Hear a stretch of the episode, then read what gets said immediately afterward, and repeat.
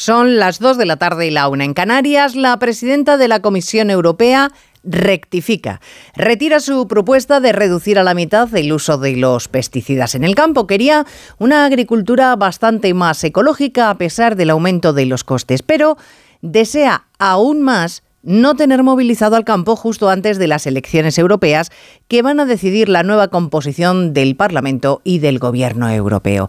Y sin embargo puede que sea tarde porque la cizaña ya está sembrada en todo el continente. Hoy ha empezado a crecer en España con las tractoradas que recorren el país. Hay que escuchar a los agricultores, ha dicho Ursula von der Leyen. La lástima es que la presidenta de la Comisión haya visto la luz tan tarde. Onda Cero. Noticias Mediodía. Elena Gijón. Buenas tardes. Convocados por las redes sociales, centenares de agricultores han salido a las carreteras españolas justo 24 horas antes de las protestas que habían convocado a Saja, UPA y COAJ. Aseguran que los que han sufrido los cortes en las vías públicas les apoyan. Porque ya creo que tenemos que decir basta. Ya el campo no aguanta más. La estrategia es indignación. Aquí ya no hay estrategia hemos quedado eh, boquiabiertos viendo cómo las propias personas bloqueadas en la autovía o en la carretera en este caso, no se van. Están ahí con nosotros y dicen, no, no, que no nos vamos, que es que esto hay que hacerlo, es que ya estamos hartos de todo. Mientras en Bruselas, el origen de la indignación de los agricultores, la presidenta von der Leyen admitía que quizá deberían haberse tomado más tiempo para elaborar una propuesta menos agresiva con los productores europeos. Tenemos que hacer algo. Y por eso voy a proponer al Colegio de Comisarios retirar esta propuesta y que avancemos de otra manera, con más diálogo, con una nueva propuesta esta vez que tenga un contenido más maduro.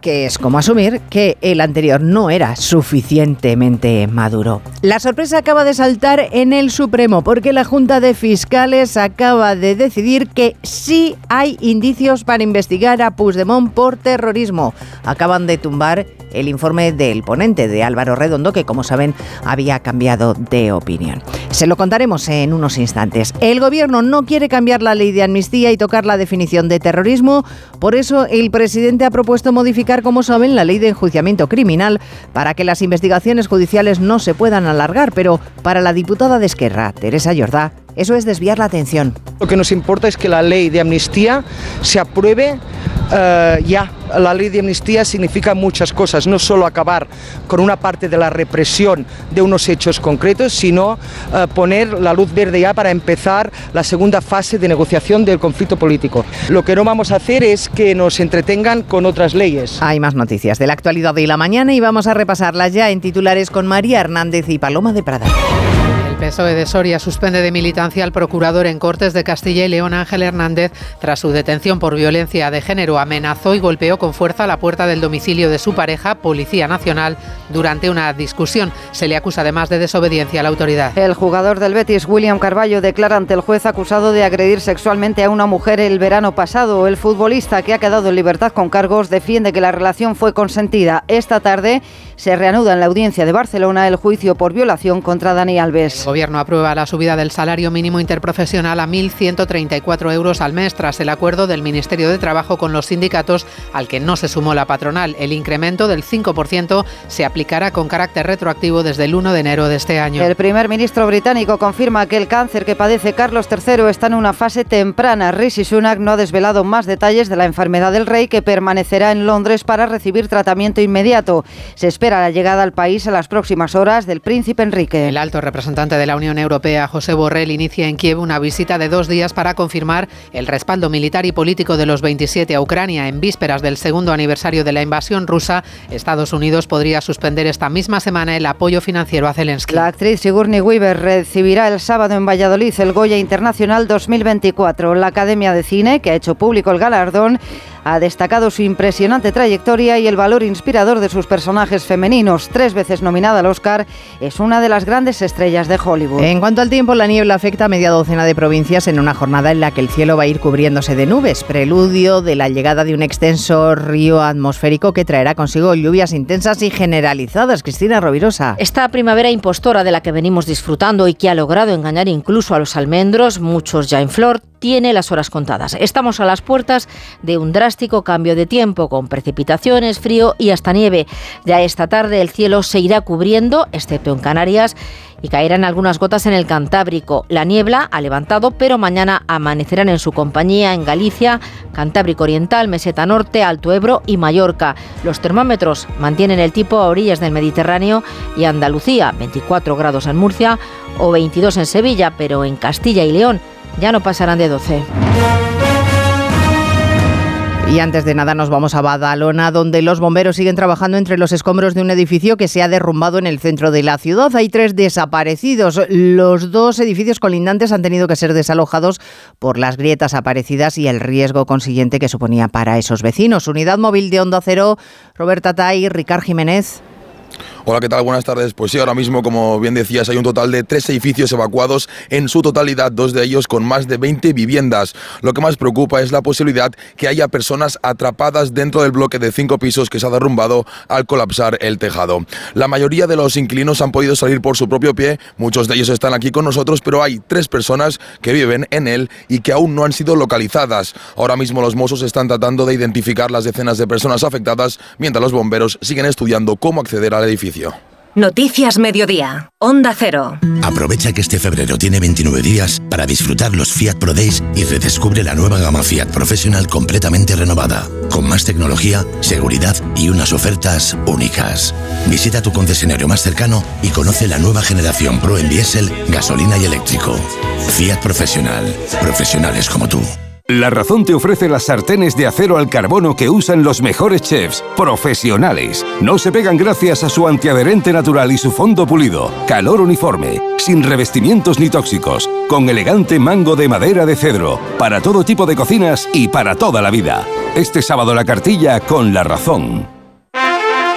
Si para ti un paquete no es una caja, sino una persona, entonces te interesa el seguro de moto de línea directa, con el que además de ahorrarte una pasta, tendrás cobertura de equipación técnica para casco, guantes y cazadora. Cámbiate y te bajamos el precio de tu seguro de moto sí o sí. Ven directo a lineadirecta.com o llama al 917-700-700. El valor de ser directo. Consulta condiciones. Quiero explorar sin importarme cuando volver el exterior. Quiero formar parte de él. Vale, bichito, nos vamos a Disneyland París. Reserva durante Semana Mágica en B-Travel. Precio de referencia 144 euros por persona y noche en el Disney Hotel Cheyenne con entradas incluidas. Plazas limitadas. Consulta condiciones. Ven a Disneyland París con B-Travel volando con Iberia. B-Travel. Viájate la vida. Noticias Mediodía. Onda Cero. Elena Gijón. Enseguida vamos a hablar de los cortes de carreteras que han colapsado buena parte de las provincias españolas por parte de los agricultores, pero antes la última hora, esta que les avanzaba en portada. La Junta de Fiscales finalmente ha tumbado el informe del ponente de Álvaro Redondo, el último informe que realizó, en el que no veía indicios de terrorismo para procesar a Puigdemont. Pues bien, por 12 votos a 3, los integrantes de la Sala de Fiscales del Supremo creen que sí, que hay sobra indicios contra Puigdemont y también contra Wagensberg. Ya saben, el diputado de Esquerra que ha decidido quedarse a, a vivir en Suiza. En la puerta del Supremo se encuentra Eva Llamazares.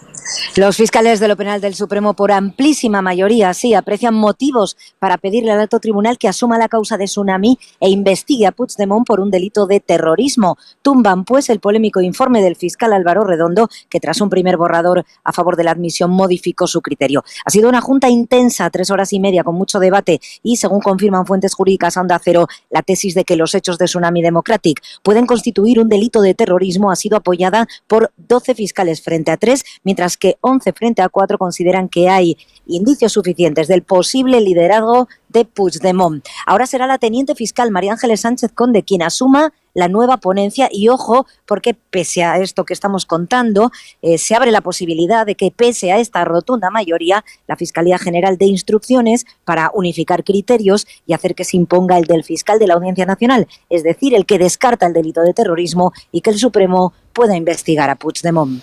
E interesante esta aportación, puesto que efectivamente, a pesar de lo que haya decidido la sala del Supremo, puede ser que al final se aúne el criterio y se haga caso a lo que dice el fiscal de la Audiencia Nacional y no se procese finalmente por terrorismo a Puigdemont. En cualquier caso, hay ya una primera valoración desde el Consejo de Ministros a esta decisión de los fiscales. Acaba de referirse a ella en la Moncloa la ministra portavoz Pilar Alegría. Hasta Moncloa nos vamos. Juan de Dios Colmenero.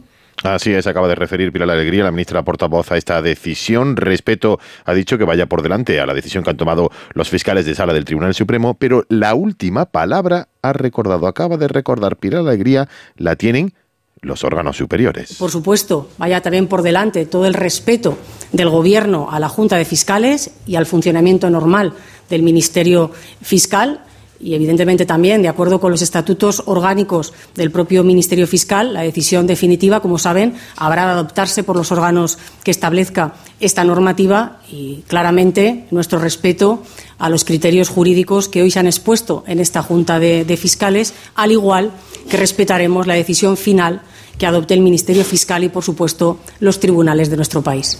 Es decir, según el estatuto orgánico del Ministerio Fiscal al que se remite la ministra portavoz, la decisión la tendría la Fiscalía General del Estado. Sin decirlo expresamente, la ministra portavoz ha trasladado la decisión final a lo que diga la Fiscalía General del Estado. Bueno, efectivamente, a lo que diga la Fiscalía General, eh, apuntando ya ven a que no está la última palabra dicha, que es lo que están dejando, lo que están deslizando todos los miembros del Gobierno que están hablando en este instante. Bien, esta mañana en el Congreso, el Partido Popular eh, ha acusado al presidente del Gobierno de estar tan ocupado en atender las demandas de los independentistas que se ha olvidado, por ejemplo, del campo. Lo decía Cuca Gamarra, secretaria general del Partido Popular.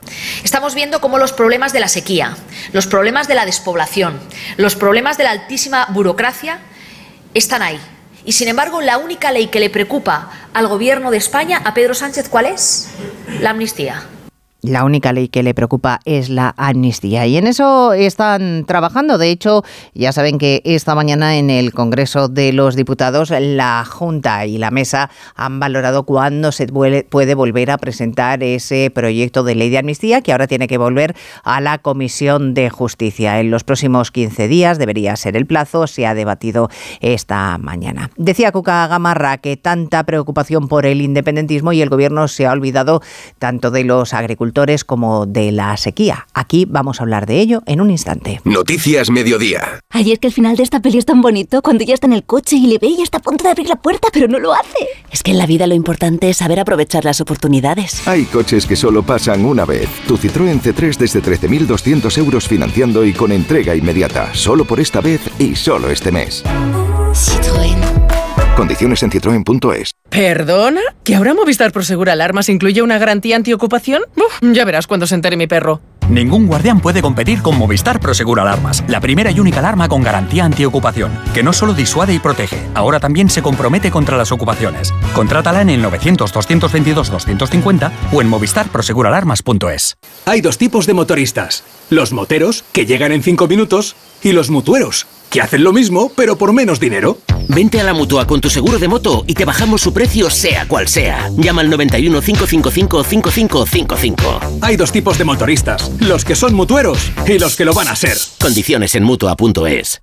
Más que 60 consigue un sexy 60% de descuento en tus nuevas gafas. Infórmate en soloptical.com. Soloptical, solo grandes ópticas.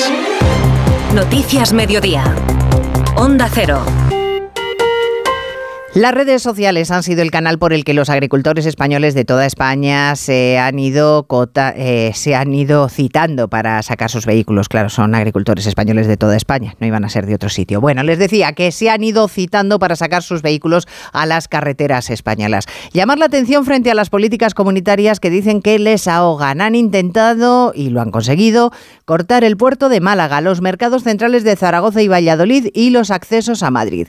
Repaso desde Andalucía con Jaime Castilla, Aragón con Luis Puyuelo, Castilla y León con Marta Martín y Madrid con Marisa Menéndez. En Andalucía, el corte de los accesos por carretera al puerto de Málaga desde primera hora de esta mañana es el incidente más destacable de la jornada de protestas del campo ante la situación desesperada que sufren.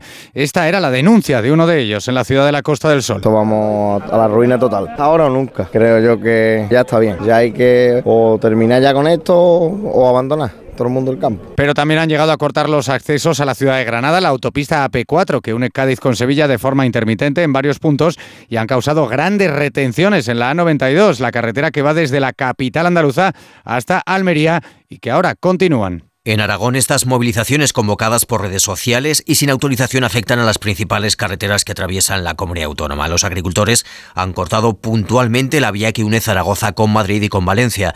Además, hay retenciones en una decena de carreteras.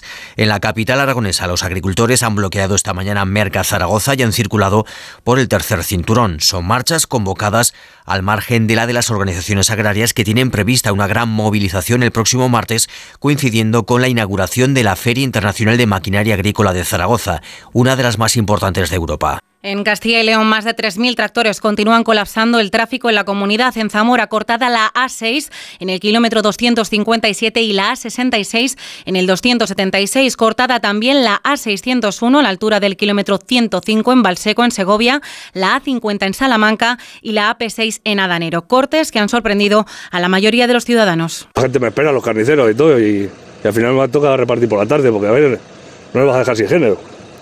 Es una putada, pero bueno. Esto es lo que hay.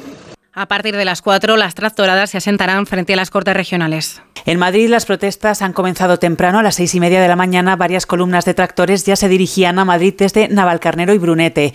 Además, en la A3, en la carretera de Valencia, un grupo de agricultores que llegaban de los municipios cercanos con tractores se saltaban la prohibición de la Guardia Civil y caminando han podido cortar un tramo de carretera con barricadas. Ha sido una mañana complicada con cortes también en la 42, donde se ha podido abrir al menos un carril de entrada a Madrid entre los tractores. Ahora mismo sigue habiendo problemas en varias carreteras, especialmente la 42, la carretera de Toledo, pero la situación parece que está normalizándose. Bueno, pues en Bruselas resulta que a media mañana la sorpresa la daba la presidenta de la Comisión Europea, que anunciaba que retira su propuesta de reducir a la mitad el uso de pesticidas porque genera una enorme polarización, porque quedan cuatro meses para las elecciones europeas y porque total la iniciativa ya había sido rechazada por el Parlamento Europeo, un pragmatismo que no había exhibido corresponsal comunitario Jacobo de Regoyos hasta ahora. Von der Leyen considera que reducir a la mitad el uso de los pesticidas se había convertido en un símbolo de polarización y cree que el próximo Ejecutivo Comunitario debería realizar un nuevo plan más maduro con la participación esta vez de los agricultores. Los agricultores trabajan duro día a día para producir la comida de calidad que comemos. Por eso merece nuestro aprecio, gracias y respeto.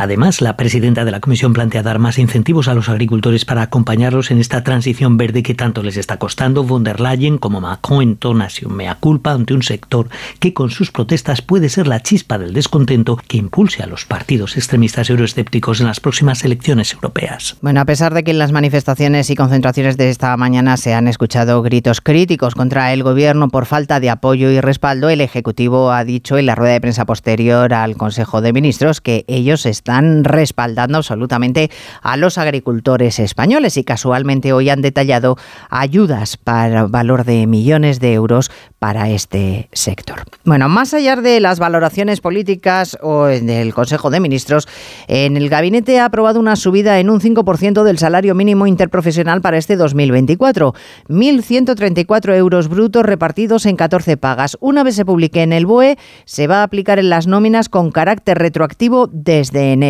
La subida llega acompañada de rebajas fiscales porque Caridad García se eleva el mínimo exento del IRPF. Sí, hasta los 15.876 euros al año es la cuantía en la que ahora se situará el salario mínimo. Dos millones y medio de personas que van a cobrar un 5% más este año. Dos de cada tres son mujeres. Precisamente el incremento del salario mínimo en un 54% en cinco años ha permitido recortar la brecha de género en 25 puntos. Es un dato que ha dado la vicepresidenta segunda, Yolanda Díaz, poniendo en valor esta subida. Hoy España es un país mejor. Percibir 398 euros al mes más en las economías domésticas es un paso de gigante en un país, insisto, de rentas salariales moderadas generalizada de los salarios como motor de crecimiento ya ha vuelto a cargar contra las altas remuneraciones de los directivos del IBEX que ganan, dice, 54 veces más que sus trabajadores. El secretario general del Grupo Socialista en las Cortes de Castilla y León, Ángel Hernández, ha pasado la noche en los calabozos de la policía en Soria y allí sigue a la espera de declarar ante un juez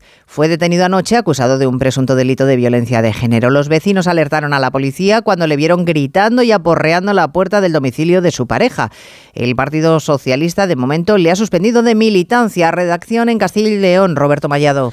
Hay una última hora, Elena, sobre este caso. Acaba de comparecer el secretario autonómico del Partido Socialista, Luis Tudanca, ha anunciado que será el propio Ángel Hernández el que va a dimitir de sus cargos. Desde luego el Partido Socialista está convencido de que Ángel pondrá disposición todos sus cargos y dimitirá de los mismos en cuanto tenga oportunidad. Eh, si esto no fuera así, en cualquier caso el Partido Socialista de Castilla y León lo va a exigir. El secretario del grupo del PSOE en las Cortes será detenido anoche tras amenazar a su pareja, porrear la puerta de su casa en Soria. Antes de llevarlo al calabozo, los agentes le trasladaron al hospital debido a su estado de nervios. Esta mañana declarado ante la policía y precisamente a las 4 de la tarde comienza el pleno en las Cortes Autonómicas en las que Ángel Hernández estaba citado como procurador. Entre otras cosas, para presentar una iniciativa sobre igualdad. Vamos, que le dan la opción de dimitir o si no, le cesan. En la audiencia de Barcelona se reanuda a las 3 el juicio contra Dani Alves acusado de violación, segunda jornada con la declaración de testigos, entre ellos la mujer del futbolista. Y en Sevilla, esta mañana ha declarado ante el juez el jugador del Betis, William Carballo, acusado de agredir sexualmente a una mujer el pasado verano. El futbolista ha asegurado que las relaciones con su denunciante fueron consentidas. Ha quedado en libertad con cargos y sin medidas cautelares. Noticias Mediodía. Madre mía, qué golpe. Parece que tu coche se ha peleado con una columna. Con el seguro de coche de línea directa, no solo te ahorras una pasta, sino que además puedes escoger el taller que quieras aquí o en Chipiona. Y si eliges taller colaborador, también tienes coche de sustitución garantizado y servicio de recogida y entrega. Cámbiate ahora y te bajamos el precio de tu seguro de coche, sí o sí. Ven directo a lineadirecta.com o llama al 917-700-700. El valor de ser directo. Consulta condiciones. Elecciones en Galicia. Noticias Mediodía. Es el quinto día de campaña, hoy sin la presencia de líderes nacionales y muy focalizado en el análisis del único debate de anoche con la participación de todos los candidatos. Redacción en Galicia, Ángeles San Luis. Sí, se habla de este debate que ha tenido una cuota de pantalla del 18%. Son dos puntos más que el último, el de las elecciones de 2020. El candidato del PP, Alfonso Rueda, asegura haber salido satisfecho. Salí con agua sensación de debate pasadas esas horas, esa sensación, sinceramente creo Dice que... pasadas las horas todavía más satisfecho, es más, está dispuesto a acudir a otro debate siempre que los otros cuatro partidos escojan un candidato para un cara a cara. Deberían ponerse de acuerdo, designar un portavoz, un representante para tener un cara a cara y ese tendría que ser el siguiente debate, absolutamente dispuesto.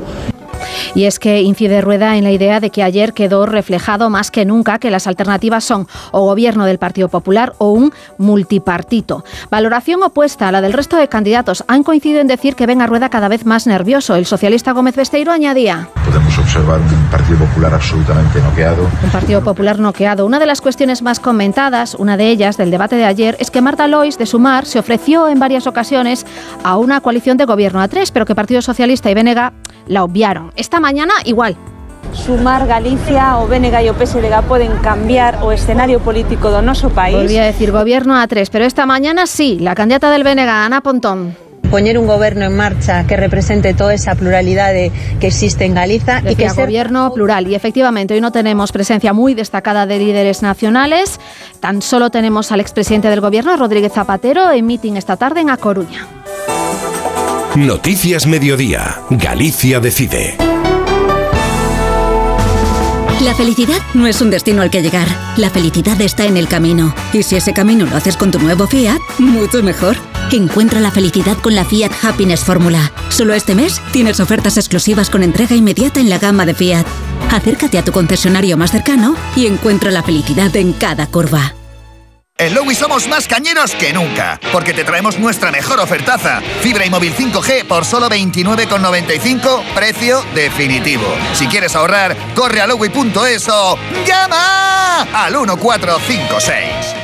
Mallorca y Real Sociedad abren las semifinales de la Copa del Rey. Oscar Conde, buenas tardes. Buenas tardes, Elena. Baleares y Donostiarra se ven las caras esta noche a partir de las 9 en el partido de ida de esa primera semifinal copera, con las únicas bajas de Mafeo y Raillo. Los de Javier Aguirre buscan volver a una gran final 21 años después. Para ello deberán superar a un conjunto vasco que recupera a Cubo y Traoré, pero que pierde por lesión a Odriozola y Becker y que tendrá duda hasta última hora de su capitán Mikel Oyarzabal. El técnico de la Real y Manol.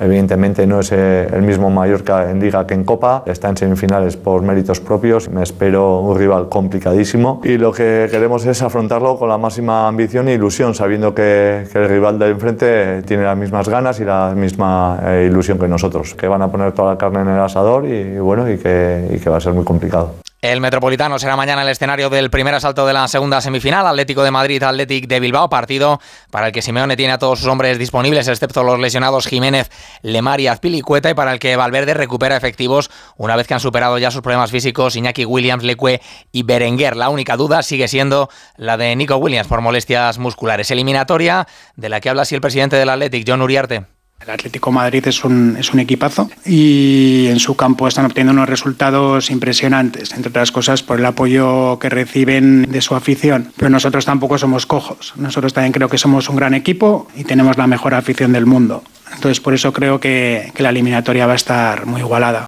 Estas citas coperas llegan después de que se cerrase ayer la jornada de liga con la importante victoria del Sevilla en campo del Rayo 1-2 con doblete de Nesiri, partido que dejó un obsceno incidente cuando un joven aficionado rayista tocó el culo a Ocampos cuando el argentino se disponía a realizar un saque de banda, una un desagradable hecho del que hablaba así al término del partido el propio Lucas Ocampos. Hay niñatadas, puedo decir unas malas palabras, puede, eso es una niñatada. Eh, tocarle el culo a una persona me parece que eso no viene al caso y, tampoco quiero darle mucha bola, ojalá que esto quede acá eh, y que se tome las la, que se tenga que tomar, pero estamos dañando al fútbol y ojalá que, que no vuelva a pasar. La Liga ya ha confirmado que denunciará los hechos ante la Fiscalía de Menores. La policía ya tiene identificado al agresor. También se van a denunciar, por cierto, insultos racistas desde la grada de Vallecas contra el marroquí en Nesir. Y la noticia triste de la jornada nos llega con el fallecimiento del exportero del Real Madrid o internacional español, Miguel Ángel González, víctima de la ELA a los 76 años de edad. Además, se ha celebrado hoy el sorteo de los cuartos de final de la Champions Femenina, en los que el Barcelona se va a medir al Brand noruego, jugando la vuelta en casa. Si supera la eliminatoria en semis, las blaugranas se enfrentarían a las ganadoras del duelo Ajax-Chelsea. En los mundiales de natación, nueva medalla para España, plata lograda hoy en la final de técnico por equipos de natación artística. Solo China ha sido capaz de superar la nota de las españolas. Y en MotoGP, primera jornada hoy de test de pretemporada en Malasia con Jorge Martín marcando el mejor tiempo, seguido de Pedro Acosta. Mar Márquez ha finalizado decimosexto con problemas técnicos en su Ducati. ¿Un cóctel o un refresco? ¿Desayuno con zumo o café? Con la promo todo incluido de Costa no tienes que elegir. Las bebidas son gratis. Reserva tu crucero hasta el 12 de marzo y disfruta del paquete de bebidas gratis. Infórmate en tu agencia de viajes o en costacruceros.es. Costa. ¿Cómo hacer tu maleta de vuelta de un viaje? Dobla las excursiones en tres pliegues. Guarda los monumentos al fondo, en montones. Y deja mano una puesta de sol que nunca sabes cuándo la vas a necesitar. Con Betravel siempre vuelves con más de lo que te llevas. Reserva ya y garantízate el mejor precio con hasta un 15% de descuento y financiación a tu medida. Betravel, viájate la vida. En Peugeot estamos listos para ayudarte a llevar lo más importante, tu negocio. Por eso, en los días Peugeot Profesional vas a poder disfrutar de condiciones especiales en toda la gama. Aprovecha del 1 al 14 de febrero para dar energía a tu negocio. Inscríbete ya en peugeot.es. Hasta el primer ministro británico Sunak reconoce estar en shock tras saber del cáncer de Carlos III, que traslada la responsabilidad de representación al heredero Guillermo, pero que atrae también a Londres al díscolo príncipe Harry, corresponsal Celia Maza. William, que llevaba más de un mes alejado de la vida pública para cuidar a su mujer, Kate, intervenida por un problema abdominal, se ha visto obligado a retomar su agenda porque el principal objetivo ahora es evitar la imagen de trono vacío. Carlos III, en cualquier caso, seguirá con sus deberes como jefe de Estado, manteniendo, entre otros, reuniones semanales con el primer ministro Rishi Sunak, quien hoy no ha escondido su preocupación. Como cualquier persona, estoy sorprendido y triste y todos nuestros pensamientos están con él y su familia. Afortunadamente, esto se ha detectado pronto y todos le deseamos que tenga el tratamiento que necesita ahora para una recuperación completa. Y por eso estaremos rezando y, por supuesto, en contacto habitual con él y continuaremos comunicándonos con normalidad.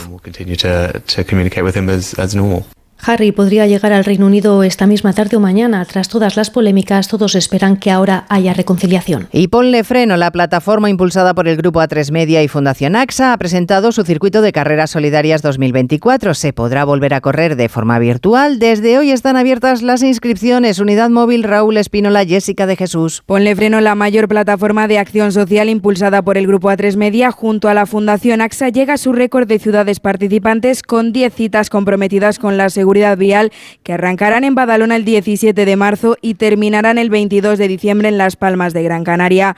Josep Alfonso es el director de la Fundación AXA. Nosotros es una muestra de compromiso y de que las cosas están funcionando. Cuando empezamos, esta andadura era una ciudad, era una carrera. Hoy estamos hablando de un circuito que son las ciudades que más comprometidas están también por la seguridad vial, que de lo que se trata es que entre todos sigamos hablando de seguridad vial. Las inscripciones para participar